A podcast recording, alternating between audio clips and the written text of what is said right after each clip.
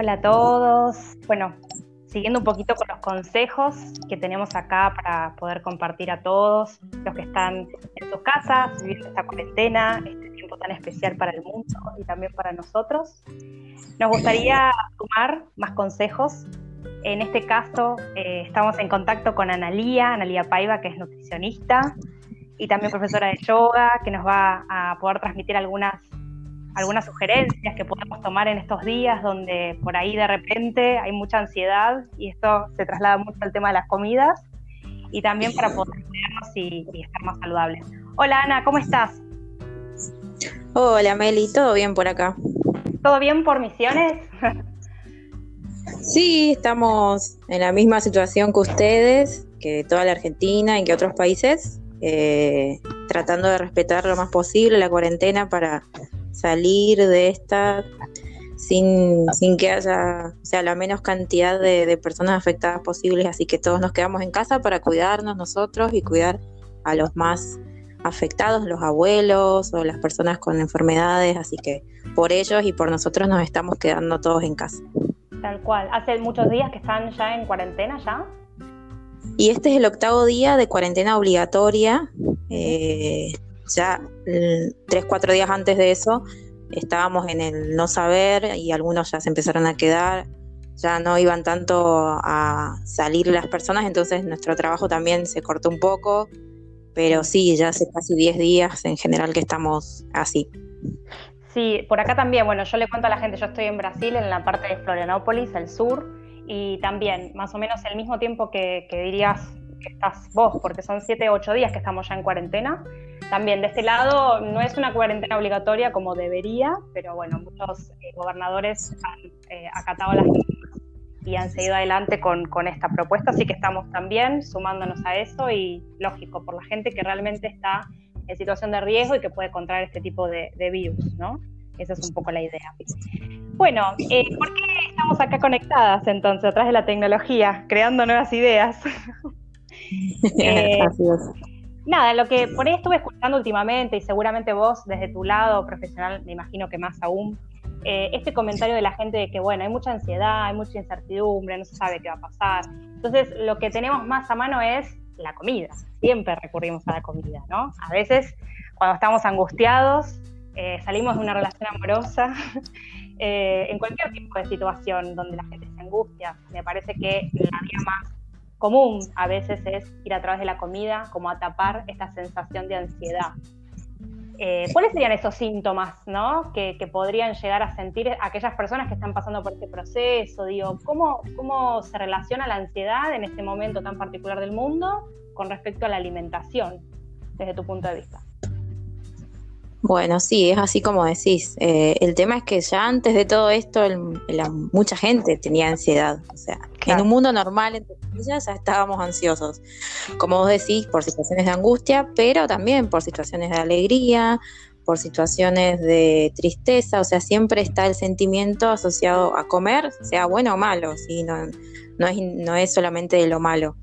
Así que eh, ya veníamos con, muchas personas con ese mismo problema, que a mí me consultaban por, eso en realidad, y que trae aparejado, bueno, muchos problemas de salud. Así que ya, imagínate, eh, en una situación normal, con trabajo, con salud, con toda la vida normal que llevábamos, entre comillas, de repente nos pasa esto y nos tenemos que quedar en casa sin trabajar a lo mejor, sin disponer de dinero, entonces se suma la angustia, si algún familiar está enfermo, o sea, hay muchas, muchas variables, digamos, que, que pueden tocarnos, ¿no es cierto?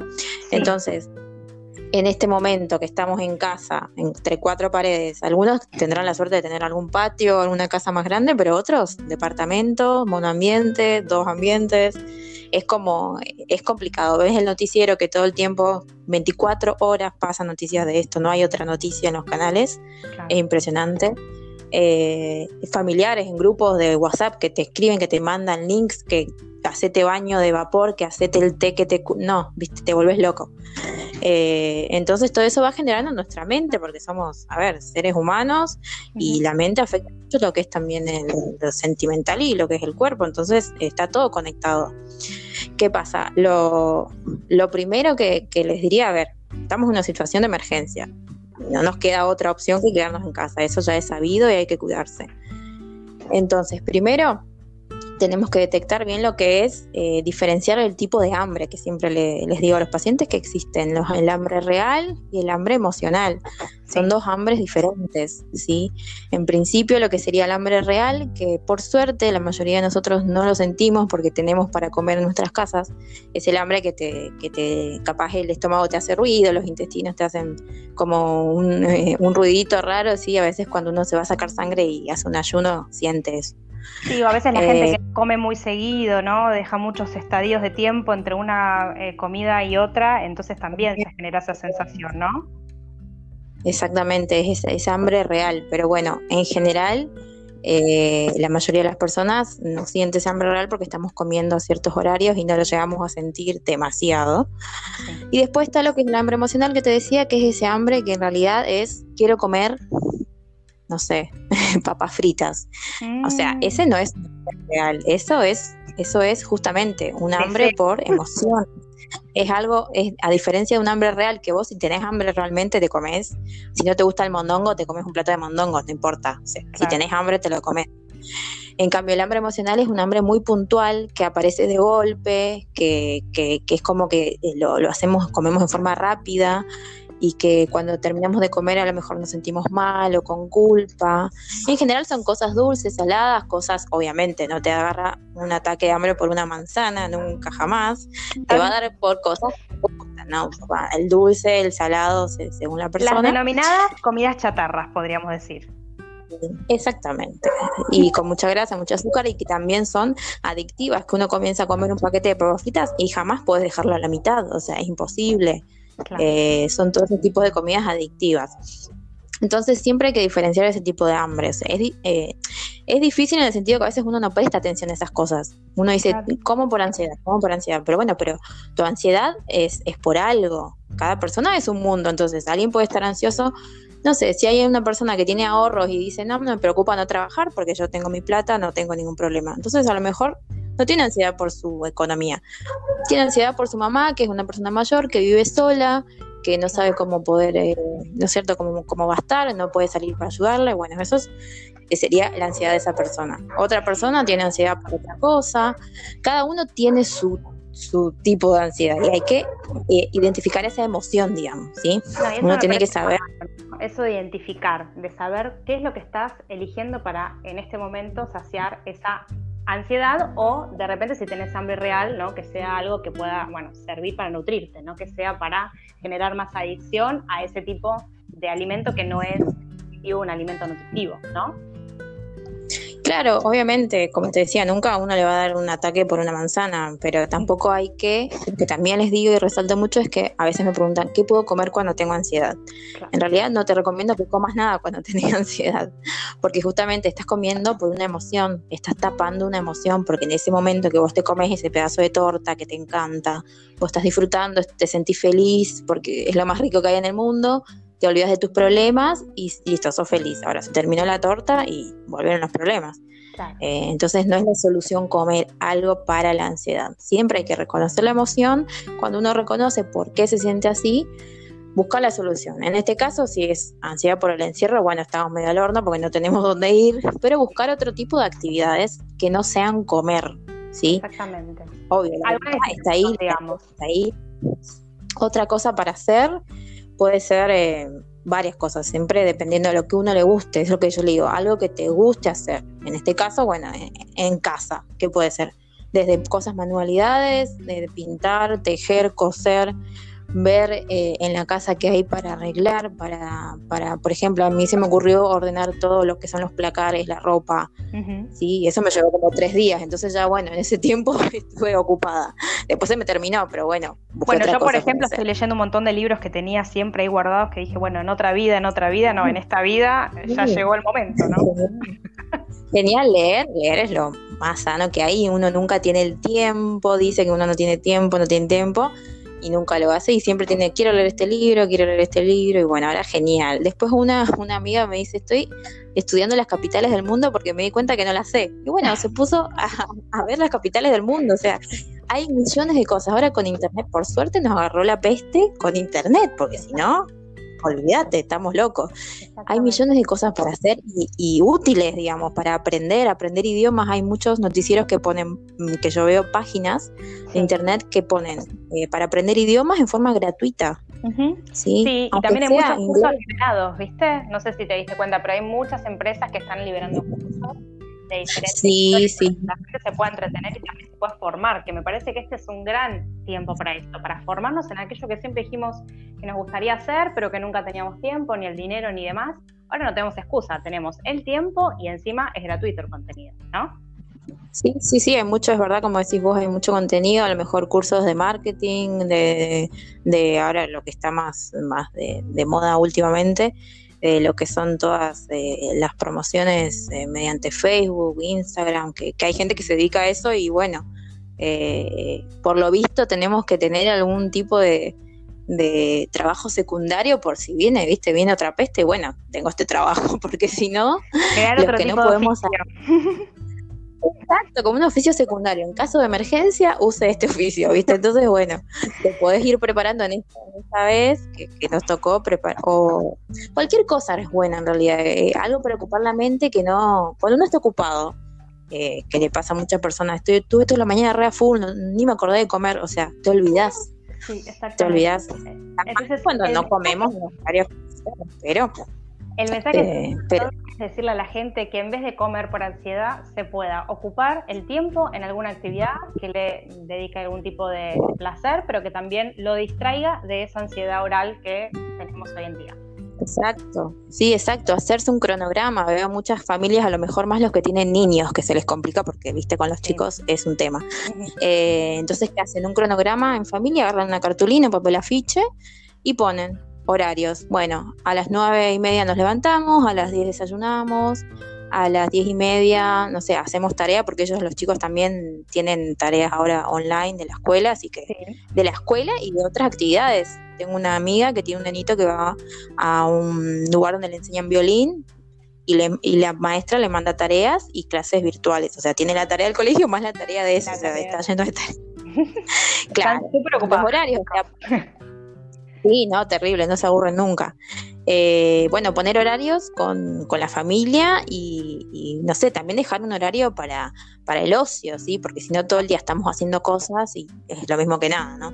Entonces podemos dejar un, bueno, media hora para que usen, para que miren tele, eh, bueno, horarios de comida, entonces tener como todo más reglamentado y pautado para ir haciendo esa rutina que uno a lo mejor, que uno ya llevaba una vida bastante sana, uno ya mentalmente lo organizaba, no necesitaba hacer un cronograma, pero en el caso de que alguien quiera empezar ahora con esto y decir, bueno, aprovecho este momento, me voy a poner las pilas, entonces en ese sentido el cronograma está muy bueno. También planificar lo que es la compra de alimentos, ¿sí? Eso es importante. Otro tema porque no se puede Sí, sí, sí, no se puede salir 80 veces a comprar algo al supermercado, no, es imposible, hay que salir una vez, cada una vez a semana, una vez cada cuatro días, ¿viste? Entonces comprar lo que es realmente necesario.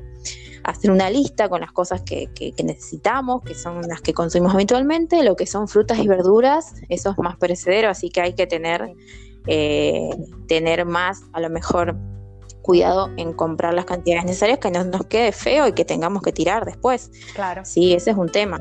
O comprar verduras que las podamos cocinar y frizar y tenerlas disponibles de esa forma. Eh, hay que hacer un listado también con eso para no desperdiciar y para que no nos falten cosas. Y lo que no es necesario, tratar de no tenerlo. O sea, obviamente, bueno, quiero tener un dulce de leche chiquito porque me dan ganas. Bueno, te compras uno chiquito, ¿no? El de dos kilos, porque ahí te lo bajas. bueno, eso te eso Es, en este momento me parece que a veces las personas con esto de no puedo salir siempre a comprar como podía antes, salir menos, de repente es más fácil caer en eso, ¿no? Poder llevarme un dulce de leche grande, en llevarme todo en paquetes gigantes por este miedo de no poder salir en, poco tiempo, ¿no? Y ahí es donde también viene la ansiedad, porque claro, si yo tengo un, un pote de dulce de leche de un, kilo, y seguramente lo voy a comer rapidísimo. Y sí, de a poco, de a poco lo vas a ir bajando. Claro, por suerte es un tema eh, de, que no podemos salir todos los días, pero nos, nos, permiten salir a comprar eh, en las cercanías, obviamente, y no hay, por el momento no hay escasez de alimentos los negocios están abiertos, eh, o sea, en ese sentido hay que quedarse tranquilo y no abarrotarse de cosas innecesarias porque justamente vos estás a lo mejor dejando a otra persona eh, que pueda acceder a eso porque lo compraste vos, o sea, no puedes comprar 20 rollos de papel higiénico, porque no. Exactamente, y aparte, sí, se volvió una locura con el tema del rollo de papel higiénico, nadie entendió por qué, digamos, ¿no? Pero también eh, pasa con los alimentos, es que también uno después termina tirando mucha comida, porque compras cosas que sí, en el tiempo récord no podés comer o si lo comes, después sí, los problemas de los que estamos hablando. Entonces es muy importante que la gente entienda que los negocios están abiertos, que uno puede seguir saliendo a comprar lo que necesita, eh, pero siempre la compra, como decías vos antes, tiene que ser inteligente, tiene que ser simple, sana, eh, que uno pueda eh, tener un mejor control de las comidas y se pueda como organizar de otra manera, ¿no? Más, más saludablemente. Claro, sí, o primero buscar, ahora están muchos, muchas páginas de, colegas que veo que publican muchísimas recetas, más que nunca, y entonces, bueno, veo estas, estas tres recetas listo, esta me gustó, esta también, bueno, perfecto. Entonces veo qué ingredientes necesito, qué necesito comprar, qué ya tengo, porque a lo mejor hay cosas que tengo en casa y no necesito ir a comprar. ¿Qué cosas se pueden hacer en casa? Muchas, lo que son amasados de tapas de tarta, de empanadas, el mismo pan se puede hacer en casa. Eh, y, y practicar, de última, a ver, tampoco vamos a hacer 10 kilos de pan de una, pero probamos haciendo un kilo. Eh, al que le gusta más o menos la cocina o al que no le gusta también podría incursionar, ¿no es cierto? Pero bueno, puede eh, descubrir como que... claro, exacto. Puedes jugar con los sabores. Por ejemplo, yo ayer quería hacer una receta y me di cuenta que me faltaba un ingrediente, entonces lo que hice es resolver buscando eh, un tutorial de otro tipo de, receta que no contenga ese ingrediente y hoy es la información que hay en internet. La verdad que se puede hacer. Sí, todo. Ah, es que hay de todo por eso te decía, menos mal que nos agarró esta peste en épocas de internet. internet está todo, todo. Lo que importa es que uno diga, bueno, ¿qué me gusta hacer? ¿Qué, qué, quiero hacer? Eh, ¿A qué me quiero? Bueno, esta semana quiero hacer esto, o este día, ni siquiera esta semana. Hoy quiero aprender a hacer un pan. Listo. Hay, hay páginas que están haciendo pan con masa madre, que viste que dura un tiempo hacer la masa madre, así que están haciendo día por día la masa madre. O sea, es, o sea, si empezaste a hacer está bueno porque yo ya lo había empezado, así que dije, ah, qué bueno, pero no lo hice. pero hacer un pan, pan rápido y fácil, también hay recetas de eso. O sea, hay un pan sin amasado y también hay, o sea, lo que vos quieras hay. Lo importante es buscar actividades que no te lleven a estar todo el tiempo comiendo, ¿sí? Y tampoco, como te digo, no hacer 10 kilos de pan, hacete un, un kilo y lo vas repartiendo, o sea, tener conciencia también de lo que uno, lo que uno está consumiendo. Y aparte cuando uno realmente empieza a cocinar, y eso yo lo viví en este último tiempo, porque bueno, eh, mi vida ha cambiado y, justo con, con, mi novio tengo ahí la posibilidad de, de, poder disfrutar de sus comidas caseras, eh, uno se da cuenta que realmente come más sano, porque justamente el, el contenido, los ingredientes, los vas manejando vos, de acuerdo la receta, y lógico, vos también podés darte licencias y poder restringir algunos, algunas cuestiones como la sal o como el azúcar, que a veces son muy nocivas. Entonces terminas también cocinando algo casero y comiendo más saludable, ¿no es así? Sí, sí, tal cual. Lo, que siempre digo es comida casera, o sea, volver a la comida casera. Lo que pasa es que en principio hay, hay mucha gente que no sabe cocinar porque no le gusta o porque no tiene tiempo o porque ya viene de, que en su familia no se cocinaba, entonces arrastra eso, está acostumbrado a pedir comida y bueno, una cosa lleva a la otra, tengo hijos, trabajo, no tengo tiempo, salgo tarde, bueno, siempre hay una excusa, ¿no es cierto? Pero bueno, en este momento en los que estamos eh, hablando justamente de esta cuarentena, tiempo es lo que les va a sobrar y si uno se organiza, se puede, o sea, se puede, siempre se puede y siempre hay alguien en casa que ayuda, si tienes hijos, seguro hay un hijo que es más mayor y te puede ayudar, te puede dar una mano, tu marido también te puede ayudar con adelantando algún paso, pero siempre hay que eh, planificar, es lo, es lo que digo, eso lleva un tiempo que, obviamente el que viene al consultorio quiere todo ya mágico y fácil, eh, no es tan así. Lo que sí, siempre doy cosas fáciles, eso sí, no es que le complico la vida, pero sí le digo, tenés que tener un tiempo para ir, ir a la feria a comprar verduras si querés porque es más barato. Claro. Hacerte una lista, comprar, tener cosas en tu casa, que no llegues a las doce y media y que a las tres te tengas que ir y no tengas eh, nada para hacer, solamente milanesas y papa todo eso te lleva un, determinado tiempo que es una inversión en salud en realidad. porque eh, tienen que verlo de esa manera, es una inversión, no es una pérdida de tiempo. No, y como decís vos, hoy no hay excusas, hoy hay contenido de sobra en internet para poder buscar recetas saludables, para poder buscar recetas si te falta algún ingrediente como para poder suplir ese ingrediente, o sea, tenés un montón de posibilidades y no hay, digamos, un no eh, como excusa que se, pueda, eh, que se pueda tomar en este momento. Y tengo una pregunta, Ana, dentro de este, de este panorama, ¿no? De, ir a comprar eh, no tan, digamos, seguidamente y tener que elegir los ingredientes claves para tener una buena alimentación. ¿Cuáles serían esos ingredientes que vos sugerirías o elementos o alimentos? Sí, bueno, en principio lo que son frutas y verduras es básico. Eh, siempre hay que tener variedades, las más que se pueda, las que consigan también más accesibles, porque también hay otros que se hacen los vivos y suben mucho los precios. Entonces, bueno, listo, si está barata la naranja, la manzana y la banana, compro eso. ¿sí? En otro momento podré comprar frutillas, melón y durazno, pero no importa. Lo que sí necesito es tener frutas y verduras. mientras más variable, mejor. Más colores, más variedad, siempre mejor. ¿sí? No ir siempre a la papa o siempre al tomate, ¿estamos? Entonces variar en ese sentido. Bueno, frutas y verduras. Después lo que son cereales, lo que sería arroz, fideos, tenemos la variedad integral, fideos integrales, arroz integral, polenta, eh, avena, ¿sí? Tenemos muchos cereales, hay muchos más, yo te nombro algunos porque, bueno, tenemos quinoa, ¿sí? Tenemos muchísimas cosas. Eh, después lo que son lo que serían legumbres, que también son muy buenas y muy rendidoras. O sea, vos pones una taza de lentejas eh, a hervir y te quedan tres tazas de lentejas cocidas. O sea, es muy, muy, muy bueno. Y si haces de más, lo metes al freezer y ya las tenés cocidas, así que también es muy práctico. Lentejas, garbanzos, porotos y toda la variedad que hay en diferentes lugares, ¿no? Claro. En diferentes regiones del país, diferentes eh, tipos de legumbres y en otras partes del mundo también. O sea, cada, cada lugar tiene su variedad, ¿sí? ¿Y qué opinas del consumo de la carne con respecto a la, frecuencia que uno debería, digamos, ingerir eh, durante una semana promedio?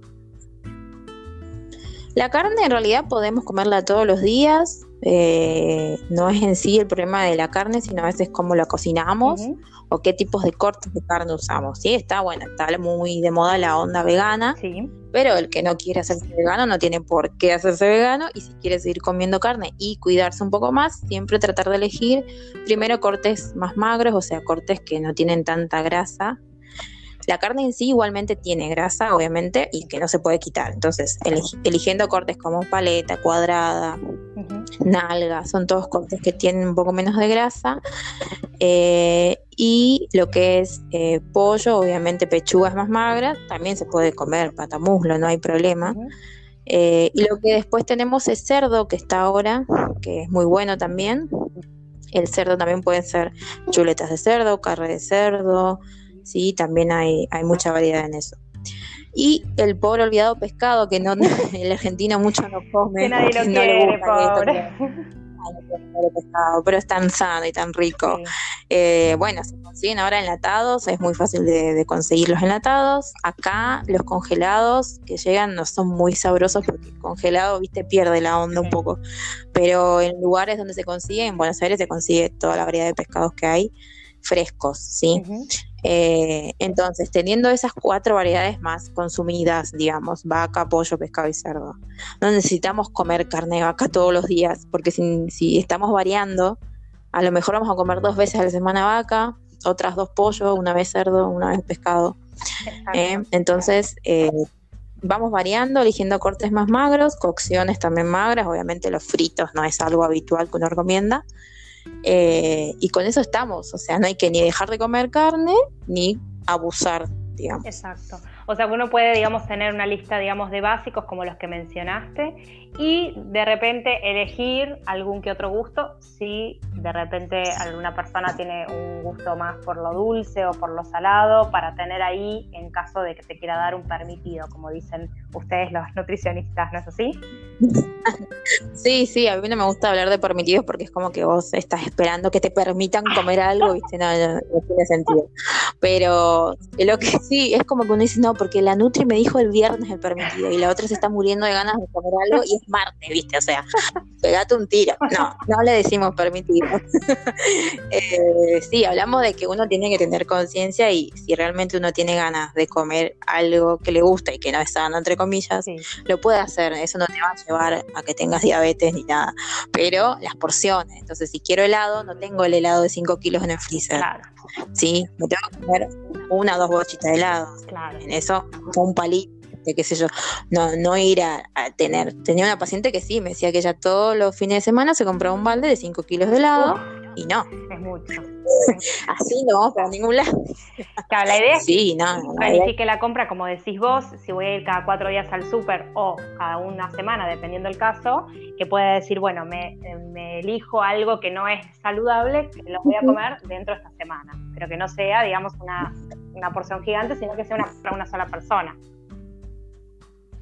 Claro, sí, exacto. Son porciones eh, que uno tiene que comer, eh, sentarse, comer, disfrutar y decir, bueno, listo, comí lo que quería y no tengo eso dando vueltas que me estoy privando de, dejar de comer, porque eso es peor. Después cuando puedas comer, viste que te, agarras con el balde de helado y no, no paras más. O sea, eso tampoco es sano. ¿sí? No es sano ni eso de los 5 litros de helado, ni dejar de comer algo que te gusta, porque también comemos cosas que nos gustan nada más y no pensando si tiene colesterol o si tiene calorías. O sea, eh, hay que balancear porque si no la mente, viste que se nos volvemos locos. Como todo, estar privándose de algo. Todo, así es todo en la vida. También hablando de equilibrio, ya que hablamos mucho de alimentación, eh, estaría bueno también como traer la otra parte que tiene que ver con estas rutinas, porque lo que yo creo en estos días de cuarentena es que uno sin darse cuenta empieza como a generar sus propias rutinas saludables, ¿no? Si tiene las ganas de hacerlo lógico, y después de este tiempo eh, se pueden convertir en hábitos que ya pueden quedar en tu vida marcados en tus rutinas y vos sin darte cuenta puedas tener esa experiencia, ¿no? De, digamos, de vibrar más salud en el día a día. Entonces, teniendo en cuenta esto de las rutinas, de cuidar o de planificar más la parte de alimentación, eh, seguramente como nutricionista siempre recomendás que el trabajo sea siempre completo. No sirve de nada cuidar la alimentación si, por ejemplo, no eh, tomo la cantidad de líquidos que debo tomar por día necesarios y también si no hago una práctica física, ¿verdad? Sí, tal cual. Bueno, lo del agua no lo nombramos, pero es que bueno que te acordaste que sí, es súper necesario. Y es agua, es agua sola, no es mate, no es tereré, no es café, no es, es agua. El agua sola, eh, a lo sumo, como siempre les digo, pones una ramita de menta, un pedacito de jengibre, como para saborizar. Eh, pero es el agua, es el agua que hay veces hay gente que me dicen, creo que no, tomo un vaso al día, ¿viste? Y es increíble como, no sé, no se mueren de sed, ¿viste? ¿Y cuántos tendríamos que tomar? ¿Cuántos, litros eh, o un litro? Lo, eh, lo mismo que se recomienda son ocho vasos al día, que es algo fácil de, de visualizar porque son ocho vasos. Eso es un mínimo que se recomienda así en general. Obviamente, el que hace, ahora no, pero bueno, el que hace más actividad física y tiene más desgaste, a lo mejor una mamá que está amamantando también tiene que reponer más líquidos, un, eh, un anciano tiene que tener más cuidado porque se deshidrata más, pero digamos que entre 8 y 10 vasos, mientras uno va incorporando más, viste, uno sin darse cuenta va tomando más, más y, lo hace más habitual. El que no toma nada, tomarse tres vasos ya es un montón, entonces ir de a poco. Hay muchas apps también que te recuerdan tomar agua y que vos vas mm, cargando en esa app cuánto tomaste y te van diciendo si está bien o mal. O sea, usemos también la tecnología para, para el que le cuesta, que, que tengo muchos pacientes que lo usan y está bueno. O sea, el celular te suena, dice toma agua. y bueno, Como decíamos antes, no hay excusa, está todo servido para nosotros. Sí, sí, tal cual, tal cual. Y lo que es actividad física, que también me preguntaba, sí, es eh, súper importante porque los músculos también se nos van atrofiando, hay que ayudar a ese gasto que no hacemos porque no salimos. Eh, y también mentalmente la actividad física genera endorfina, genera energías buenas que, hacen que todos estos pensamientos y noticias malas que estamos escuchando también se nos vaya un poco. Lo que es yoga ayuda mucho a eso, pero al que le gusta hacer crossfit o al que le gusta hacer lo que sea que le guste, eh, viene bien. Sí, lo que es yoga, obviamente, trabajamos mucho lo que es la respiración, también la unión entre el cuerpo y la mente, o sea, no, no es solo ejercicios. En ese caso, abarcamos más cosas nosotros haciendo yoga, sí. Pero bueno, también el que nunca hizo yoga, hay muchísimas clases de principiantes, muchas clases de respiración solamente, clases de meditación solamente. Internet está lleno de eso para el que quiera comenzar y el que le gusta hacer otra cosa. No está mal, o sea, hay millones de rutinas de gente haciendo en un 2x2, haciendo cosas que es increíble como hacen, y después uno dice, no, no, viste que uno siempre se queja de que no, no tengo lugar, no tengo tiempo, bueno. No estaría eh, sucediendo para el yoga. Ahora Con el yoga lo que necesitamos es solamente el espacio que nos ocupe el mat. Y si no tenés mat, te puedes poner una frazada, algo que en lo que te puedas mantener firme y no te eh, resbales, que es lo más importante, ¿no? En este caso. Pero sí, hoy y sin no caerse, Tenemos contenido por todos lados y también es una buena oportunidad para el que nunca exploró una actividad como el yoga, una práctica, eh, pueda justamente explorarla y de repente sentirse, eh, digamos, este, eh, contenido por esa terapia, porque como decías vos antes, es un momento ideal también para salir del televisor, salir de la computadora, justamente, ¿no? En esta era donde estamos muy conectados y donde estamos sin darnos cuenta, siempre hablando de lo mismo, en este caso este virus es como el, tema del momento, me parece que de repente salir de lo cotidiano, hacer una práctica que te invite a la reflexión, que te invite a la conciencia, eh, de repente forma parte de esta práctica saludable que podés incorporar, ¿no? Me parece que por ahí va también una, idea eh, favorable en, este, en estos días. Sí, sí, como decís, es un rectángulo que necesitamos porque es una frazada alargada o un mate el que tiene en su casa, una colchoneta el que tenga. Obviamente tener cuidado de no, de no caerse porque si no después van a decir que el yoga me hizo mal, me caí, ¿viste? No, no, no tampoco. Pero tener cuidado, por eso te decía, hay muchas clases de principiantes que, que pueden hacer hasta una clase toda en el piso o, paradas bien, bien fáciles para no sentirse que a veces lo que es Instagram muestra muchísimas posturas de yoga que el que ve dice, ah, pero eso, eso no lo hace nadie. Parece inalcanzable. Y eso en realidad eso es no verdad es eso. Ah, sí, es, pero se ve mucho porque Instagram es muy visual, muy de la imagen y hay muchísimas personas que tienen sus cuentas y hacen posturas súper exigentes que a, muy poca gente le sale y, uno piensa que eso es yoga y eso en realidad no es, no es yoga. ¿sí? Entonces cuando uno descubre en realidad lo que es el yoga es, es, otro mundo, no importa si te dicen, bueno, intenta tocar los pies con, eh, con tus dedos y llegas a tu rodilla, no importa.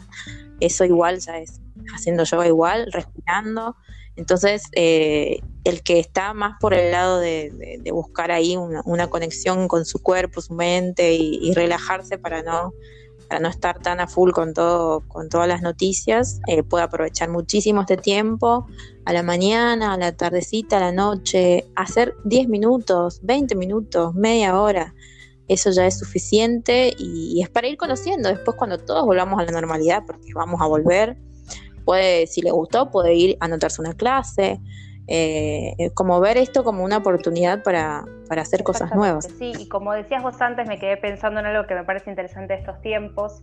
Cuando uno va de repente a una clase, en las mismas clases, lo veo en, las, alumnas que tenemos, que de repente están como muy comparándose con el de al lado y a veces eh, se cohiben un poco en poder hacer alguna postura porque se dan cuenta que por ahí no hacen la misma, la misma flexibilidad o no tiene la misma flexibilidad que el de al lado.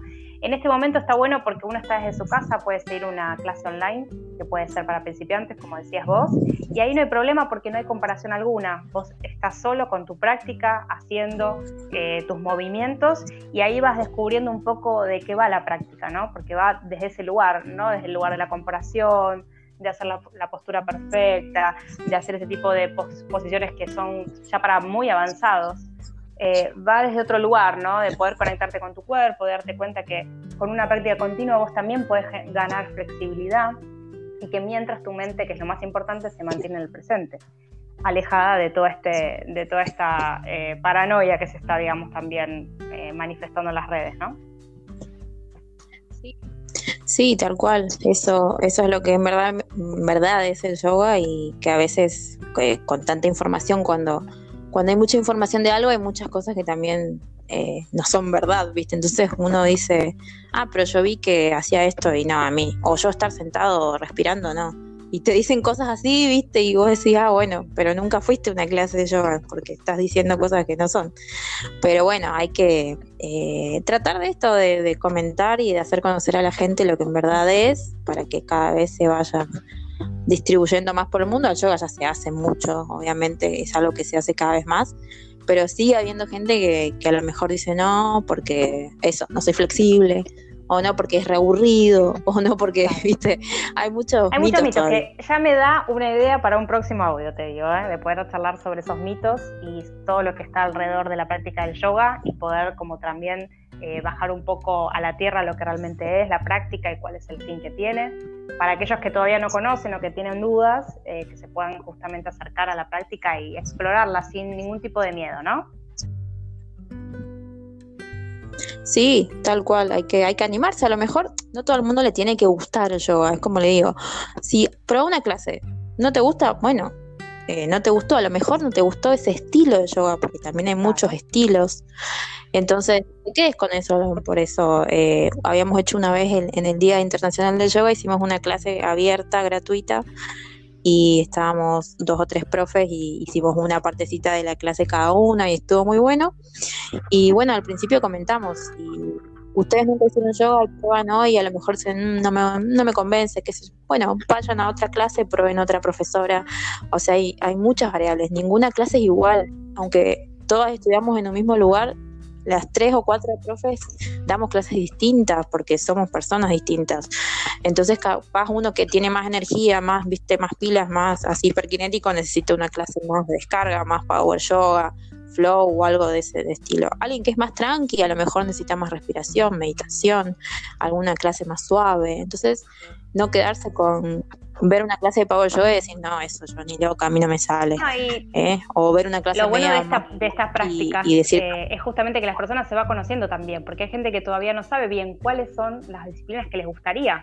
Entonces, de repente, en ese explorar, también me voy conociendo y voy entendiendo, bueno, esto es para mí, acá me siento más cómodo, acá de repente no, pero bueno, lo tuve como experiencia, me, me sirvió para saber, para conocer. Eh, de eso se trata la exploración, ¿no? Que proponemos acá y que hoy, como decíamos con, con Ana recién, tenemos infinidades de, tutoriales, de aulas y de clases gratuitas en YouTube dando vueltas. Siempre trata de que sean principiantes, si nunca tuviste contacto con el yoga, eso es muy importante. Y, bueno, y de repente que te animes a explorar, que es un poco lo que te va a servir. Y volviendo al tema que llevamos adelante en esta mini entrevista que armamos, eh, también te va a ayudar a complementar con la alimentación y con la ingesta de líquidos diarios para tener todo un día saludable, ¿no? Sí, así es. Es el pilar básico de alguien, de alguien sano. Alguien no es sano porque no come azúcar o porque corre una maratón. Es algo integral que, que abarca a todo nuestro cuerpo, mente y emociones, como hablábamos al principio, y es algo que se logra de a poco. Si no es que yo de acá la semana que viene voy a ser saludable, o sea, no no, no es tan así. Es algo que se requiere tiempo, esfuerzo y, se logra de a poco y, tiene sus beneficios. Sí, siempre, siempre es mejor prevenir antes que esperar a que uno tenga algún problema de salud. Eso, eso es lo más y qué mejor que aprovechar este tiempo donde uno está en casa por las situaciones que estamos viviendo a nivel mundial, donde tenemos todo el tiempo del mundo, donde tenemos los recursos para hacerlo, donde lo único que nos falta es la voluntad y las ganas, porque realmente o sea, eh, tenemos todo para, para poder hacerlo y aprovechar también este tiempo para sin querer, sin darnos cuenta, construir un hábito saludable que también nos pueda acompañar cuando todo esto se reactive, cuando volvamos a nuestra vida normal, ya tengamos adquiridos estos hábitos saludables que realmente nos ayuden a cambiar y a sentirnos mejor, ¿no? Sí, así es, aprovecharlo al máximo, sacarlo lo mejor posible, cuidarnos, quedarnos en casa, esto va a pasar, lamentablemente mucha gente va a morir, no va a tener la misma suerte porque tienen factores de riesgo, porque están expuestos los médicos, los médicos que están en los hospitales se contagian porque están ayudando a otra persona y no sabes si, si se van a morir o no. O sea, gente que se pone su vida para el otro, sin importar nada y, y, no, o sea, no piensan, ellos, ayudan. El que está en un avión y alguien, un médico porque se le dio un infarto y el médico va y ayuda, no le importa nada. Esa, esa persona hoy está en riesgo porque tiene que viajar, porque tiene que estar haciendo guardias, porque está con gente que a lo mejor está enferma. Entonces, eh, valorar eso, el que, los que nos podemos quedar en casa realmente, porque no tenemos que salir, valorar eso y darle algo positivo, porque si no, la verdad que no aprendimos nada y todo esto fue Exactamente, por ellos y por nosotros también, principalmente para poder ayudar a todos los que nos rodean también, ¿no? Y poder aprovechar, capitalizar este tiempo en hacer una transformación real, desde adentro hacia afuera, ¿no? Así es. Bueno, Ani, me, te súper, súper agradezco. Sé que estás ahí con el tiempito justo porque tu bebé está durmiendo, así que te vamos a dejar libre por el resto del día. Se porta muy bien, nos dio tiempo y todo para hacer la charla. Bueno, igual te vamos a dejar tranquila para que aproveches también este tiempo para descansar, ¿sí? y bueno. Bueno, igual un placer. Cuando quieras, eh, volvemos a hablar, charlar. Es un, bueno, bárbaro. Entonces, seguramente vamos a seguir haciendo audios. Eh, por ahí, en los próximos que te convoquemos, podemos hablar un poquito más de las prácticas de yoga, que, es algo que vos ya venís trabajando hace bastante, sobre todo con gente que está eh, embarazada ¿no? y que ha tenido también sus bebés. Así que también estaría bueno compartir esa experiencia con la gente para que el que no sepa y de repente esté en su casa explorando ahí con ganas de, saber de qué se trata el yoga, también pueda tener ese acercamiento. ¿Sí? Sí, no hay ningún problema. Un beso enorme y muchísimas, muchísimas gracias por compartir todo tu conocimiento con nosotros. Obviamente, cuando, cuando quieras estamos para eso y espero que a la gente le haya servido algo. Un besito. Chau, chau.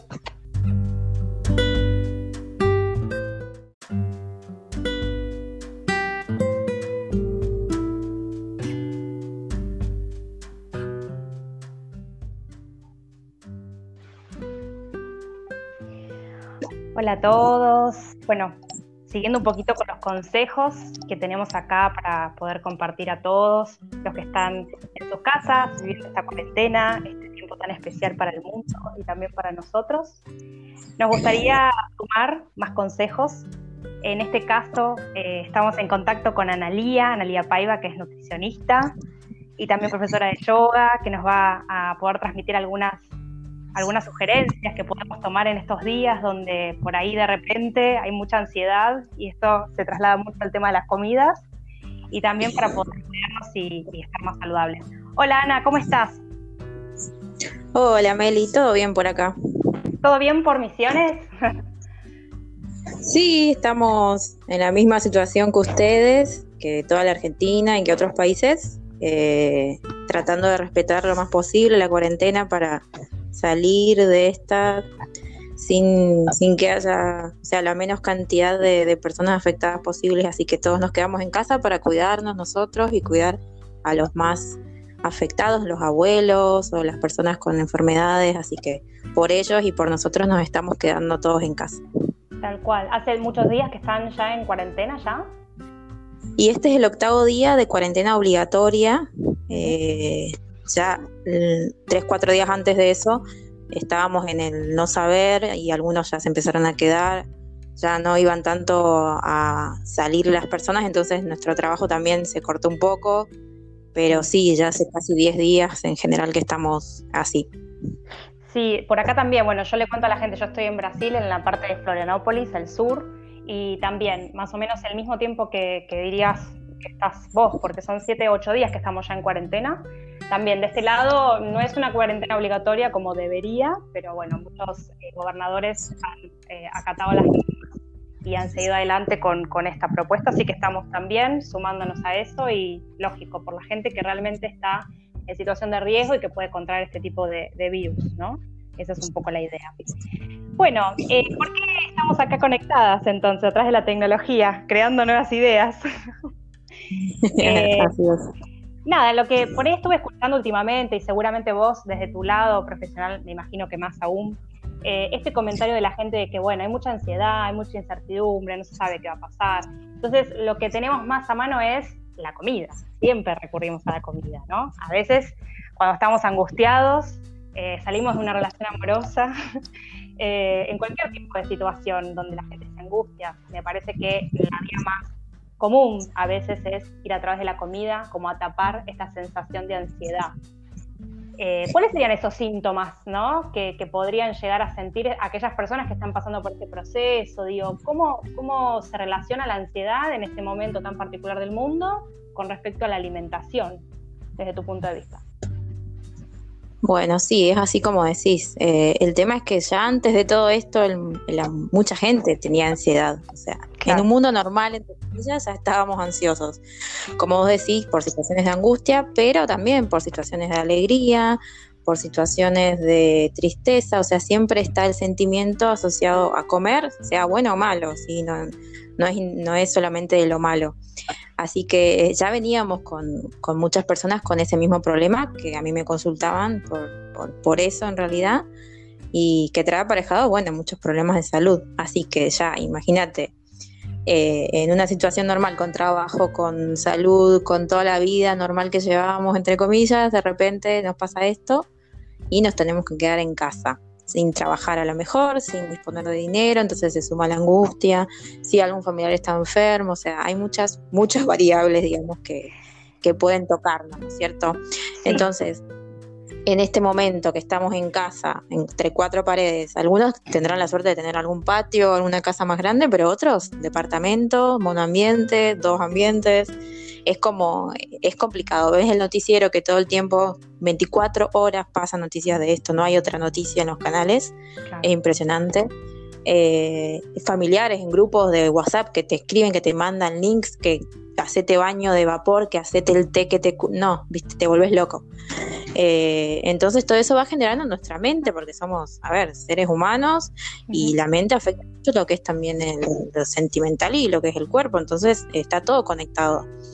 ¿Qué pasa? Lo, primero que, que les diría, a ver, estamos en una situación de emergencia, no nos queda otra opción que quedarnos en casa, eso ya es sabido y hay que cuidarse. Entonces, primero, tenemos que detectar bien lo que es eh, diferenciar el tipo de hambre que siempre les digo a los pacientes que existen, el hambre real y el hambre emocional. Son dos hambres diferentes, ¿sí? En principio lo que sería el hambre real, que por suerte la mayoría de nosotros no lo sentimos porque tenemos para comer en nuestras casas, es el hambre que te, que te capaz el estómago te hace ruido, los intestinos te hacen como un, eh, un ruidito raro, ¿sí? A veces cuando uno se va a sacar sangre y hace un ayuno, siente eso. Sí, a veces la gente eh, que come muy seguido, ¿no? Deja muchos estadios de tiempo entre una eh, comida y otra, entonces también se genera esa sensación, ¿no? Exactamente, es hambre real, pero bueno, en general eh, la mayoría de las personas no siente esa hambre real porque estamos comiendo a ciertos horarios y no lo llegamos a sentir demasiado. Y después está lo que es el hambre emocional que te decía, que es ese hambre que en realidad es quiero comer no sé, papas fritas. O sea, mm. ese no es real, eso es, eso es justamente un hambre por emoción. Es algo, es, a diferencia de un hambre real, que vos si tenés hambre realmente te comes, si no te gusta el mondongo, te comes un plato de mondongo, no importa. si tenés hambre, te lo comes. En cambio, el hambre emocional es un hambre muy puntual, que aparece de golpe, que, que, que es como que lo, lo, hacemos, comemos de forma rápida, y que cuando terminamos de comer a lo mejor nos sentimos mal o con culpa. en general son cosas dulces, saladas, cosas, obviamente, no te agarra un ataque de hambre por una manzana, nunca jamás. Te va a dar por cosas ¿no? El dulce, el salado, según la persona. Las denominadas comidas chatarras, podríamos decir. Exactamente. Y con mucha grasa, mucho azúcar y que también son adictivas, que uno comienza a comer un paquete de papas fritas y jamás puedes dejarlo a la mitad, o sea, es imposible. Eh, son todo ese tipo de comidas adictivas. Entonces siempre hay que diferenciar ese tipo de hambres. Es, eh, es difícil en el sentido que a veces uno no presta atención a esas cosas. Uno dice, ¿cómo por ansiedad? ¿Cómo por ansiedad? Pero bueno, pero tu ansiedad es, es por algo. Cada persona es un mundo, entonces alguien puede estar ansioso. No sé, si hay una persona que tiene ahorros y dice, no, no me preocupa no trabajar porque yo tengo mi plata, no tengo ningún problema. Entonces a lo mejor no tiene ansiedad por su economía. Tiene ansiedad por su mamá, que es una persona mayor, que vive sola, que no sabe cómo poder, eh, ¿no es cierto?, cómo, cómo va a estar, no puede salir para ayudarle. Bueno, eso sería la ansiedad de esa persona. Otra persona tiene ansiedad por otra cosa. Cada uno tiene su, su tipo de ansiedad y hay que eh, identificar esa emoción, digamos, ¿sí? Uno tiene que saber. Eso de identificar, de saber qué es lo que estás eligiendo para en este momento saciar esa ansiedad o de repente si tenés hambre real, ¿no? Que sea algo que pueda, bueno, servir para nutrirte, ¿no? Que sea para generar más adicción a ese tipo de alimento que no es un alimento nutritivo, ¿no? Claro, obviamente, como te decía, nunca a uno le va a dar un ataque por una manzana, pero tampoco hay que, que también les digo y resalto mucho, es que a veces me preguntan, ¿qué puedo comer cuando tengo ansiedad? En realidad no te recomiendo que comas nada cuando tenés ansiedad, porque justamente estás comiendo por una emoción, estás tapando una emoción, porque en ese momento que vos te comes ese pedazo de torta que te encanta, vos estás disfrutando, te sentís feliz, porque es lo más rico que hay en el mundo, te olvidas de tus problemas y listo, sos feliz. Ahora se terminó la torta y volvieron los problemas. Eh, entonces no es la solución comer algo para la ansiedad. Siempre hay que reconocer la emoción. Cuando uno reconoce por qué se siente así, busca la solución. En este caso, si es ansiedad por el encierro, bueno, estamos medio al horno porque no tenemos dónde ir, pero buscar otro tipo de actividades que no sean comer. ¿sí? Exactamente. Obvio, está ahí, digamos. Está ahí. Otra cosa para hacer puede ser eh, varias cosas, siempre dependiendo de lo que uno le guste, es lo que yo le digo, algo que te guste hacer. En este caso, bueno, en, casa, ¿qué puede ser?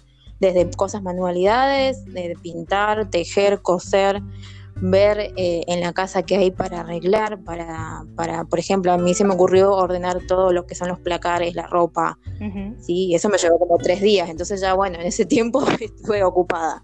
Después se me terminó, pero bueno. Bueno, yo por ejemplo estoy leyendo un montón de libros que tenía siempre ahí guardados que dije, bueno, en otra vida, en otra vida, no, en esta vida ya llegó el momento, ¿no? Genial leer, leer es lo más sano que hay, uno nunca tiene el tiempo, dice que uno no tiene tiempo, no tiene tiempo, y nunca lo hace y siempre tiene, quiero leer este libro, quiero leer este libro y bueno, ahora genial. Después una, una amiga me dice, estoy estudiando las capitales del mundo porque me di cuenta que no las sé. Y bueno, se puso a, a ver las capitales del mundo, o sea, hay millones de cosas. Ahora con Internet, por suerte, nos agarró la peste con Internet, porque si no, olvídate, estamos locos. Hay millones de cosas para hacer y, útiles, digamos, para aprender, aprender idiomas. Hay muchos noticieros que ponen, mm, que yo veo páginas de internet que ponen eh, para aprender idiomas en forma gratuita.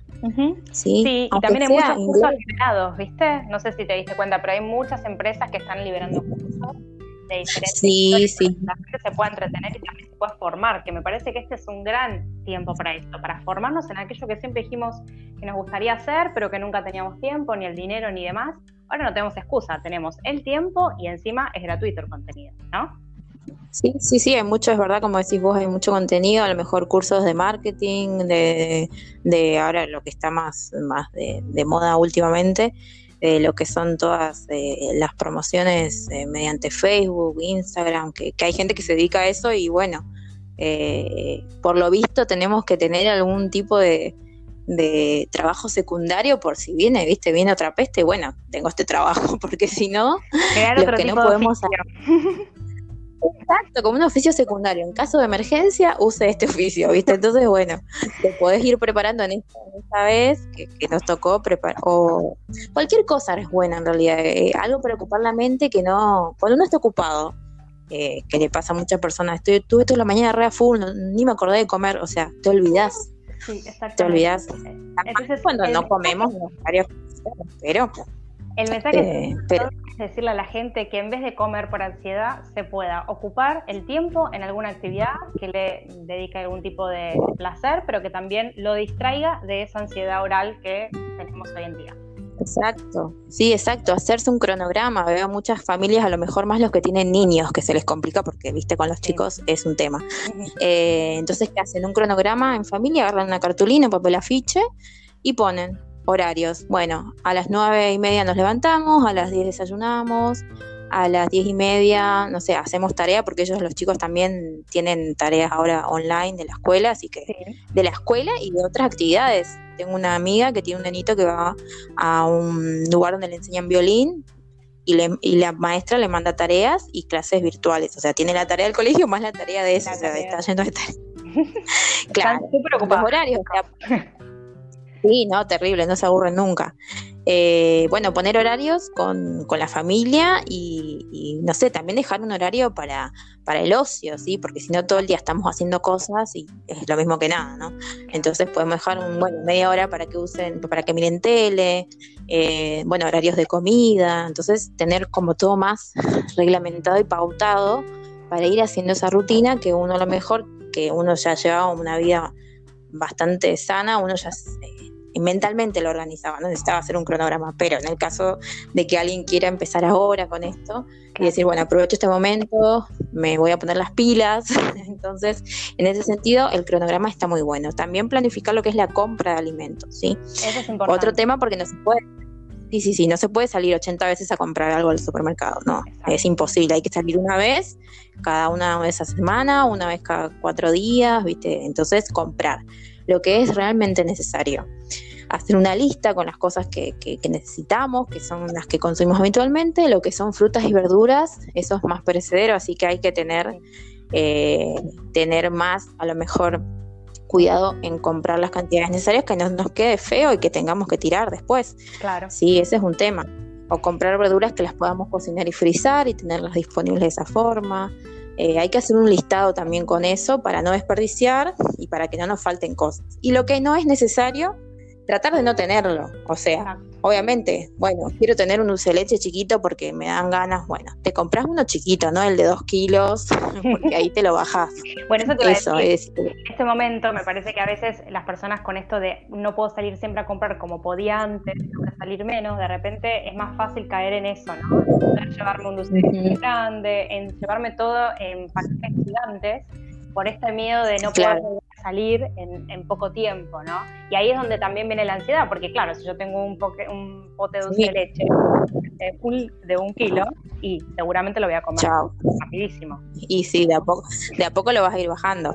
Claro, por suerte es un tema eh, de, que no podemos salir todos los días, pero nos, nos, nos permiten salir a comprar eh, en las cercanías, obviamente, y no hay, por el momento no hay escasez de alimentos los negocios están abiertos, eh, o sea, en ese sentido hay que quedarse tranquilo y no abarrotarse de cosas innecesarias porque justamente vos estás a lo mejor dejando a otra persona eh, que pueda acceder a eso porque lo compraste vos, o sea, no puedes comprar 20 rollos de papel higiénico, porque no. Exactamente, y aparte, sí, se vuelve una locura con el tema del rollo de papel higiénico, nadie entendió por qué, digamos, ¿no? Pero también eh, pasa con los alimentos, es que también uno después termina tirando mucha comida, porque compras cosas que sí, en el tiempo récord no podés comer o si lo comes, después sí, los problemas de los que estamos hablando. Entonces es muy importante que la gente entienda que los negocios están abiertos, que uno puede seguir saliendo a comprar lo que necesita, eh, pero siempre la compra, como decías vos antes, tiene que ser inteligente, tiene que ser simple,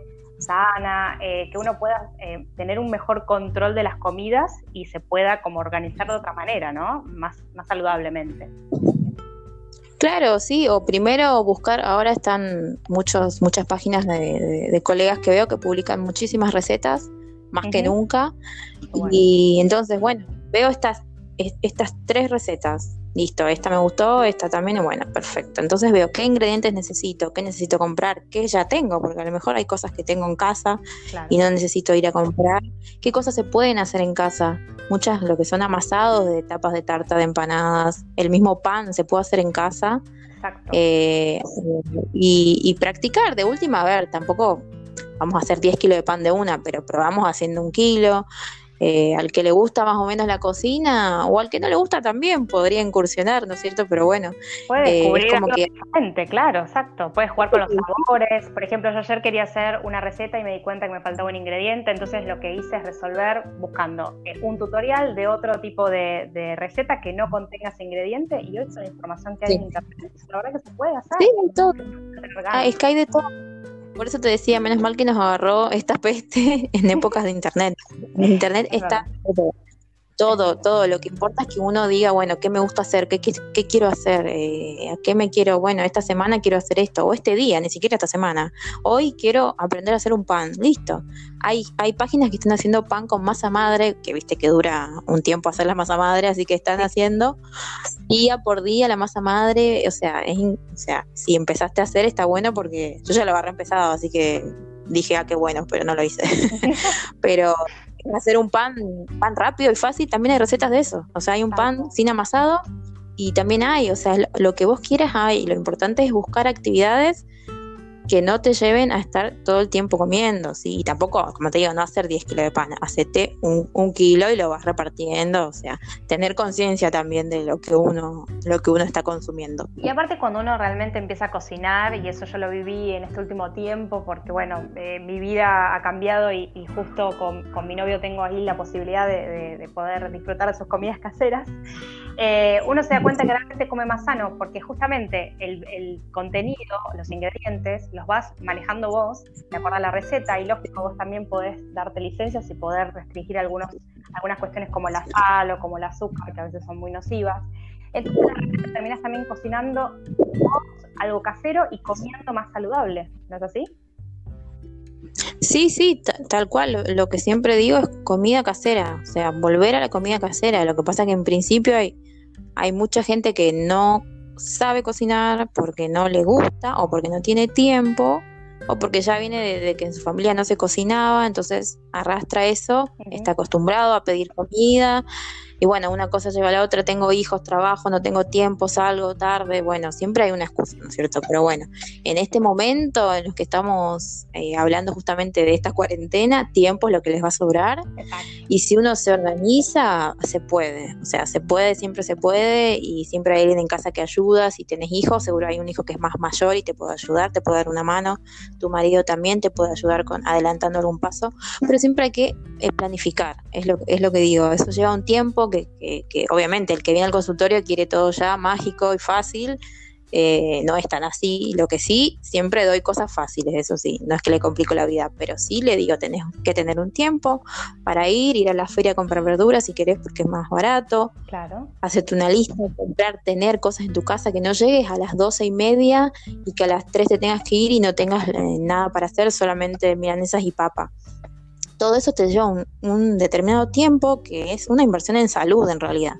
Porque eh, tienen que verlo de esa manera, es una inversión, no es una pérdida de tiempo. No, y como decimos, hoy no hay excusas, hoy hay contenido de sobra en internet para poder buscar recetas saludables, para poder buscar recetas si te falta algún ingrediente como para poder suplir ese ingrediente, o sea, tenés un montón de posibilidades y no hay, digamos, un no eh, como excusa que se, pueda, eh, que se pueda tomar en este momento. Y tengo una pregunta, Ana, dentro de este, de este panorama, ¿no? De, ir a comprar eh, no tan, digamos, seguidamente tener que elegir los ingredientes claves para tener una buena alimentación. ¿Cuáles serían esos ingredientes que vos sugerirías o elementos o alimentos? Sí, bueno, en principio lo que son frutas y verduras es básico. Eh, siempre hay que tener variedades, las más que se pueda, las que consigan también más accesibles, porque también hay otros que se hacen los vivos y suben mucho los precios. Entonces, bueno, listo, si está barata la naranja, la manzana y la banana, compro eso. ¿sí? En otro momento podré comprar frutillas, melón y durazno, pero no importa. Lo que sí necesito es tener frutas y verduras mientras más variable, mejor, más colores, más variedad, siempre mejor, ¿sí? No ir siempre a la papa o siempre al tomate, ¿estamos? Entonces variar en ese sentido. Bueno, frutas y verduras. Después lo que son cereales, lo que sería arroz, fideos, tenemos la variedad integral, fideos integrales, arroz integral, polenta, eh, avena, ¿sí? Tenemos muchos cereales, hay muchos más, yo te nombro algunos porque, bueno, tenemos quinoa, ¿sí? Tenemos muchísimas cosas. Eh, después lo que son lo que serían legumbres, que también son muy buenas y muy rendidoras. O sea, vos pones una taza de lentejas eh, a hervir y te quedan tres tazas de lentejas cocidas. O sea, es muy, muy, muy bueno y si haces de más, lo metes al freezer y ya las tenés cocidas, así que también es muy práctico. Lentejas, garbanzos, porotos y toda la variedad que hay en diferentes lugares, ¿no? Claro. En diferentes regiones del país, diferentes eh, tipos de legumbres y en otras partes del mundo también, o sea, cada, cada lugar tiene su variedad, ¿sí? ¿Y qué opinas del consumo de la carne con respecto a la, a la, frecuencia que uno debería, digamos, ingerir eh, durante una semana promedio? La carne en realidad podemos comerla todos los días, eh, no es en sí el problema de la carne, sino a veces cómo la cocinamos o qué tipos de cortes de carne usamos. Sí, está bueno, está muy de moda la onda vegana, pero el que no quiere hacerse vegano no tiene por qué hacerse vegano y si quiere seguir comiendo carne y cuidarse un poco más, siempre tratar de elegir primero cortes más magros, o sea, cortes que no tienen tanta grasa la carne en sí igualmente tiene grasa, obviamente, y que no se puede quitar. Entonces, eligiendo cortes como paleta, cuadrada, nalga, son todos cortes que tienen un poco menos de grasa. Eh, y lo que es eh, pollo, obviamente pechugas más magras, también se puede comer, patamuslo, no hay problema. Eh, y lo que después tenemos es cerdo, que está ahora, que es muy bueno también. El cerdo también puede ser chuletas de cerdo, carne de cerdo, ¿sí? También hay, hay mucha variedad en eso. Y el pobre olvidado pescado, que no el argentino mucho no come. Que nadie lo quiere, pobre. pescado, pero es tan sano y tan rico. Eh, bueno, se consiguen ahora enlatados, es muy fácil de, de, conseguir los enlatados. Acá los congelados que llegan no son muy sabrosos porque congelado, viste, pierde la onda un poco. Pero en lugares donde se consigue, en Buenos Aires se consigue toda la variedad de pescados que hay frescos, ¿sí? Eh, entonces, teniendo esas cuatro variedades más consumidas, digamos, vaca, pollo, pescado y cerdo, no necesitamos comer carne de vaca todos los días, porque si, estamos variando, a lo mejor vamos a comer dos veces a la semana vaca, otras dos pollo, una vez cerdo, una vez pescado. Eh, entonces, eh, vamos variando, eligiendo cortes más magros, cocciones también magras, obviamente los fritos no es algo habitual que uno recomienda. Eh, y con eso estamos, o sea, no hay que ni dejar de comer carne ni abusar, digamos. Exacto. O sea, uno puede, digamos, tener una lista, digamos, de básicos como los que mencionaste y de repente elegir algún que otro gusto si de repente alguna persona tiene un gusto más por lo dulce o por lo salado para tener ahí en caso de que te quiera dar un permitido, como dicen ustedes los nutricionistas, ¿no es así? Sí, sí, a mí no me gusta hablar de permitidos porque es como que vos estás esperando que te permitan comer algo, ¿viste? No, no, tiene sentido. Pero lo que sí, es como que uno dice, no, porque la Nutri me dijo el viernes el permitido y la otra se está muriendo de ganas de comer algo y es martes, ¿viste? O sea, pegate un tiro. No, no le decimos permitido. Eh, sí, hablamos de que uno tiene que tener conciencia y si realmente uno tiene ganas de comer algo que le gusta y que no es sano, entre comillas, lo puede hacer. Eso no te va a llevar a que tengas diabetes ni nada. Pero las porciones. Entonces, si quiero helado, no tengo el helado de 5 kilos en el freezer. Claro. Sí, me tengo que comer una o dos bochitas de helado. Claro. En eso, un palito de qué sé yo, no, no ir a, tener. Tenía una paciente que sí, me decía que ella todos los fines de semana se compraba un balde de 5 kilos de helado y no. Es mucho. Así no, para ningún lado. Claro, la idea es sí, no, planifique la compra, como decís vos, si voy a ir cada cuatro días al súper o cada una semana, dependiendo del caso, que pueda decir, bueno, me, me elijo algo que no es saludable, que lo voy a comer dentro de esta semana, pero que no sea, digamos, una, una porción gigante, sino que sea una, para una sola persona. Claro, sí, exacto. Son porciones eh, que uno tiene que comer, eh, sentarse, comer, disfrutar y decir, bueno, listo, comí lo que quería y no tengo eso dando vueltas que me estoy privando de, dejar de comer, porque eso es peor. Después cuando puedas comer, viste que te, agarras con el balde de helado y no, no paras más. O sea, eso tampoco es sano. ¿sí? No es sano ni eso de los 5 litros de helado, ni dejar de comer algo que te gusta, porque también comemos cosas que nos gustan nada más y no pensando si tiene colesterol o si tiene calorías. O sea, eh, hay que balancear porque si no la mente, viste que se nos volvemos locos. Como todo, estar privándose de algo. Todo, así es todo en la vida. También hablando de equilibrio, ya que hablamos mucho de alimentación, eh, estaría bueno también como traer la otra parte que tiene que ver con estas rutinas, porque lo que yo creo en estos días de cuarentena es que uno sin darse cuenta empieza como a generar sus propias rutinas saludables, ¿no? Si tiene las ganas de hacerlo lógico, y después de este tiempo eh, se pueden convertir en hábitos que ya pueden quedar en tu vida marcados en tus rutinas y vos sin darte cuenta puedas tener esa experiencia, ¿no? De, digamos, de vibrar más salud en el día a día. Entonces, teniendo en cuenta esto de las rutinas, de cuidar o de planificar más la parte de alimentación, eh, seguramente como nutricionista siempre recomendás que el trabajo sea siempre completo. No sirve de nada cuidar la alimentación si, por ejemplo, no tomo la cantidad de líquidos que debo tomar por día necesarios y también si no hago una práctica física, ¿verdad? Sí, tal cual. Bueno, lo del agua no lo nombramos, pero es que bueno que te acordaste que sí, es súper necesario. Y es agua, es agua sola, no es mate, no es tereré, no es café, no es, es agua. El agua sola, eh, a lo sumo, como siempre les digo, pones una ramita de menta, un pedacito de jengibre, como para saborizar. Eh, pero es el agua, es el agua que hay veces hay gente que me dice, creo que no, tomo un vaso al día, ¿viste? Y es increíble cómo, no sé, no se mueren de sed, ¿viste? ¿Y cuántos tendríamos que tomar? ¿Cuántos, litros eh, o, un litro? Lo, eh, lo, mismo que se recomienda son ocho vasos al día, que es algo fácil de, de visualizar porque son ocho vasos. Eso es un mínimo que se recomienda así en general. Obviamente, el que hace, ahora no, pero bueno, el que hace más actividad física y tiene más desgaste, a lo mejor una mamá que está amamantando también tiene que reponer más líquidos, un, eh, un anciano tiene que tener más cuidado porque se deshidrata más, pero digamos que entre 8 y 10 vasos, mientras uno va incorporando más, viste, uno sin darse cuenta va tomando más, más y, lo hace más habitual. El que no toma nada, tomarse tres vasos ya es un montón, entonces ir de a poco. Hay muchas apps también que te recuerdan tomar agua y que vos vas mm, cargando. En esa app cuánto tomaste y te van diciendo si está bien o mal. O sea, usemos también la tecnología para, para el que le cuesta, que, que tengo muchos pacientes que lo usan y está bueno. O sea, el celular te suena y se toma agua. y bueno, Como decíamos antes, no hay excusa, está todo servido para nosotros. Sí, sí, tal cual, tal cual. Y lo que es actividad física, que también me preguntaba, sí, es eh, súper importante porque los músculos también se nos van atrofiando, hay que ayudar a ese gasto que no hacemos porque no salimos. Eh, y también mentalmente la actividad física genera endorfina, genera energías buenas que, que hacen que todos estos pensamientos y noticias malas que estamos escuchando también se nos vaya un poco. Lo que es yoga ayuda mucho a eso, pero al que le gusta hacer crossfit o al que le gusta hacer lo que sea que le guste, eh, viene bien. Sí, lo que es yoga, obviamente, trabajamos mucho lo que es la respiración, también la unión entre el cuerpo y la mente, o sea, no, no es solo ejercicios. En ese caso, hacemos más cosas nosotros haciendo yoga, sí. Pero bueno, también el que nunca hizo yoga, hay muchísimas clases de principiantes, muchas clases de respiración solamente, clases de meditación solamente.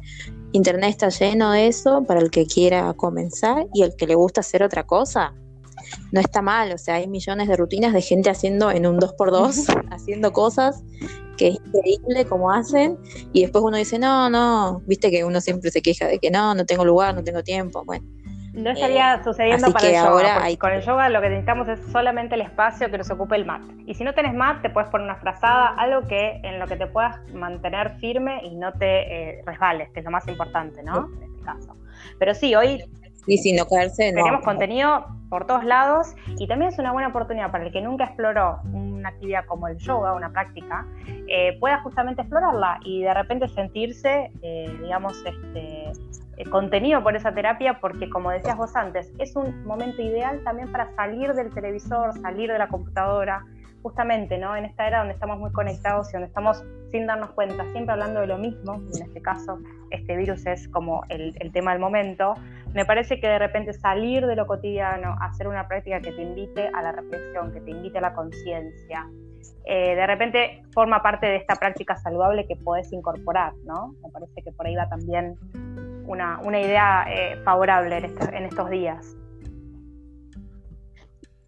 Sí, sí, como decís, es un rectángulo que necesitamos porque es una frazada alargada o un mat el que tiene en su casa, una colchoneta el que tenga. Obviamente tener cuidado de no, de no caerse porque si no después van a decir que el yoga me hizo mal, me caí, ¿viste? No, no, no tampoco. Pero tener cuidado, por eso te decía, hay muchas clases de principiantes que, que pueden hacer hasta una clase toda en el piso o, paradas bien, bien fáciles para no sentirse que a veces lo que es Instagram muestra muchísimas posturas de yoga que el que ve dice, ah, pero eso, eso no lo hace nadie. Parece inalcanzable. Y eso en realidad eso es no verdad eso. Ah, sí, es, pero se ve mucho porque Instagram es muy visual, muy de la imagen y hay muchísimas personas que tienen sus cuentas y hacen posturas súper exigentes que a, muy poca gente le sale y uno piensa que eso es yoga y eso en realidad no es, no es yoga. ¿sí? Entonces cuando uno descubre en realidad lo que es el yoga es, es, es otro mundo, no importa si te dicen, bueno, intenta tocar los pies con, eh, con tus dedos y llegas a tu rodilla, no importa. Eso igual ya es haciendo yoga igual, respirando. Entonces, eh, el que está más por el lado de, buscar ahí una, conexión con su cuerpo, su mente y, relajarse para no, para no estar tan a full con, todo, con todas las noticias, eh, puede aprovechar muchísimo este tiempo, a la mañana, a la tardecita, a la noche, hacer 10 minutos, 20 minutos, media hora. Eso ya es suficiente y, y es para ir conociendo después cuando todos volvamos a la normalidad, porque vamos a volver puede, si le gustó, puede ir a anotarse una clase, eh, como ver esto como una oportunidad para, para hacer cosas nuevas. Sí, y como decías vos antes, me quedé pensando en algo que me parece interesante de estos tiempos. Cuando uno va de repente a una clase, en las mismas clases lo veo en, las alumnas que tenemos, que de repente están como muy comparándose con el de al lado y a veces eh, se cohiben un poco en poder hacer alguna postura porque se dan cuenta que por ahí no hacen la misma, la misma flexibilidad o no tiene la misma flexibilidad que el de al lado. En este momento está bueno porque uno está desde su casa, puede seguir una clase online, que puede ser para principiantes, como decías vos, y ahí no hay problema porque no hay comparación alguna. Vos estás solo con tu práctica, haciendo eh, tus movimientos, y ahí vas descubriendo un poco de qué va la práctica, ¿no? Porque va desde ese lugar, ¿no? Desde el lugar de la comparación, de hacer la, postura perfecta, de hacer ese tipo de posiciones que son ya para muy avanzados. Eh, va desde otro lugar, ¿no? De poder conectarte con tu cuerpo, de darte cuenta que con una práctica continua vos también puedes ganar flexibilidad y que mientras tu mente, que es lo más importante, se mantiene en el presente, alejada de, todo este, de toda esta eh, paranoia que se está, digamos, también eh, manifestando en las redes, ¿no? Sí. tal cual. Eso, eso es lo que en verdad, verdad es el yoga y que a veces con tanta información cuando cuando hay mucha información de algo, hay muchas cosas que también eh, no son verdad, ¿viste? Entonces uno dice, ah, pero yo vi que hacía esto y no, a mí. O yo estar sentado respirando, no. Y te dicen cosas así, ¿viste? Y vos decís, ah, bueno, pero nunca fuiste a una clase de yoga porque estás diciendo cosas que no son. Pero bueno, hay que eh, tratar de esto, de, de comentar y de hacer conocer a la gente lo que en verdad es, para que cada vez se vaya distribuyendo más por el mundo. El yoga ya se hace mucho, obviamente es algo que se hace cada vez más, pero sigue habiendo gente que, que a lo mejor dice no, porque eso, no soy flexible, o no porque es reaburrido, o no porque, viste, hay muchos hay mitos. muchos mitos que ya me da una idea para un próximo audio, te digo, ¿eh? de poder charlar sobre esos mitos y todo lo que está alrededor de la práctica del yoga y poder como también eh, bajar un poco a la tierra lo que realmente es la práctica y cuál es el fin que tiene. Para aquellos que todavía no conocen o que tienen dudas, eh, que se puedan justamente acercar a la práctica y explorarla sin ningún tipo de miedo, ¿no? Sí, tal cual, hay que, hay que animarse. A lo mejor no todo el mundo le tiene que gustar el yoga, es como le digo. Si prueba una clase, no te gusta, bueno, eh, no te gustó, a lo mejor no te gustó ese estilo de yoga, porque también hay muchos estilos. Entonces, te quedes con eso. Por eso eh, habíamos hecho una vez en el Día Internacional del Yoga, hicimos una clase abierta, gratuita, y estábamos dos o tres profes y hicimos una partecita de la clase cada una y estuvo muy bueno. Y bueno, al principio comentamos, y ustedes nunca hicieron yoga, prueban hoy y a lo mejor se, no, me, no me convence, que bueno, vayan a otra clase, prueben otra profesora. O sea, hay, hay muchas variables, ninguna clase es igual, aunque todas estudiamos en un mismo lugar, las tres o cuatro profes damos clases distintas porque somos personas distintas. Entonces, capaz uno que tiene más energía, más, viste, más pilas, más así hiperkinético, necesita una clase más de descarga, más power yoga, flow o algo de ese estilo. Alguien que es más tranqui, a lo mejor necesita más respiración, meditación, alguna clase más suave. Entonces, no quedarse con ver una clase de Power Yoga y decir, no, eso yo ni loca, a mí no me sale. ¿eh? O ver una clase Lo bueno de, esta, de estas prácticas eh, es justamente que las personas se va conociendo también, porque hay gente que todavía no sabe bien cuáles son las disciplinas que les gustaría. Entonces, de repente, en ese explorar, también me voy conociendo y voy entendiendo, bueno, esto es para mí, acá me siento más cómodo, acá de repente no, pero bueno, lo tuve como experiencia, me, me sirvió para saber, para conocer. Eh, de eso se trata la exploración ¿no? que proponemos acá y que hoy, como decíamos con, con Ana recién, tenemos infinidades de, tutoriales, de aulas y de clases gratuitas en YouTube dando vueltas. Siempre trata de que sean principiantes, si nunca tuviste contacto con el yoga, eso es muy importante. Y, bueno, y de repente que te animes a explorar, que es un poco lo que te va a servir. Y volviendo al tema que llevamos adelante en esta mini entrevista que armamos, eh, también te va a ayudar a complementar con la alimentación y con la ingesta de líquidos diarios para tener todo un día saludable, ¿no? Sí, así es. Es el pilar básico de alguien, de alguien sano. Alguien no es sano porque no come azúcar o porque corre una maratón. Es algo integral que, abarca a todo nuestro cuerpo, mente y emociones, como hablábamos al principio, y es algo que se logra de a poco. Si no es que yo de acá la semana que viene voy a ser saludable, o sea, no no, no es tan así. Es algo que se requiere tiempo, esfuerzo y, se logra de a poco y, tiene sus beneficios. ¿sí? Siempre, siempre es mejor prevenir antes que esperar a que uno tenga un problema de salud. Eso, eso es lo más y importante. qué mejor que aprovechar este tiempo donde uno está en casa por las situaciones que estamos viviendo a nivel mundial, donde tenemos todo el tiempo del mundo, donde tenemos los recursos para hacerlo, donde lo único que nos falta es la voluntad y las ganas, porque realmente o sea, eh, tenemos todo para, para poder hacerlo y aprovechar también este tiempo para sin querer, sin darnos cuenta, construir un hábito saludable que también nos pueda acompañar cuando todo esto se reactive, cuando volvamos a nuestra vida normal, ya tengamos adquiridos estos hábitos saludables que realmente nos ayuden a cambiar y a sentirnos mejor, ¿no?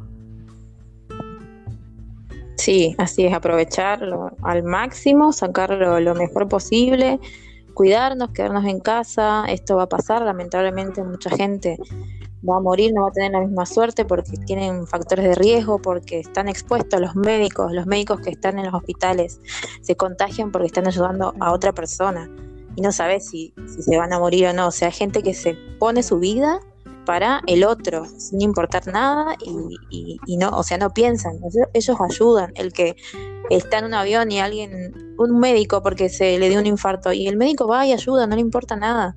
Esa, esa persona hoy está en riesgo porque tiene que viajar, porque tiene que estar haciendo guardias, porque está con gente que a lo mejor está enferma. Entonces, eh, valorar eso, el que, el, los que nos podemos quedar en casa realmente, porque no tenemos que salir, valorar eso y darle algo positivo, porque si no, la verdad que no aprendimos nada y todo esto fue Exactamente, por ellos y por nosotros también, principalmente para poder ayudar a todos los que nos rodean también, ¿no? Y poder aprovechar, capitalizar este tiempo en hacer una transformación real, desde adentro hacia afuera, ¿no?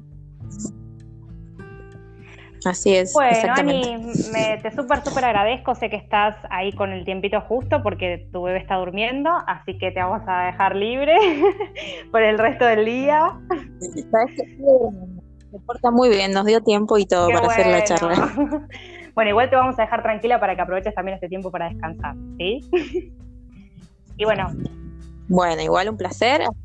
cuando quieras, eh, volvemos a hablar, charlar. Es un, bueno, bárbaro. Entonces, seguramente vamos a seguir haciendo audios. Eh, por ahí, en los próximos que te convoquemos, podemos hablar un poquito más de las prácticas de yoga, que, es algo que vos ya venís trabajando hace bastante, sobre todo con gente que está eh, embarazada, ¿no? Y que ha tenido también sus bebés. Así que también estaría bueno compartir esa experiencia con la gente para que el que no sepa y de repente esté en su casa explorando ahí con ganas de, saber de qué se trata el yoga, también pueda tener ese acercamiento. ¿Sí? Sí, no hay ningún problema. Un beso enorme y muchísimas, muchísimas gracias por compartir todo tu conocimiento con nosotros. Obviamente, cuando, cuando quieras estamos para eso y espero que la gente le haya servido algo. Un besito. Chau, chau.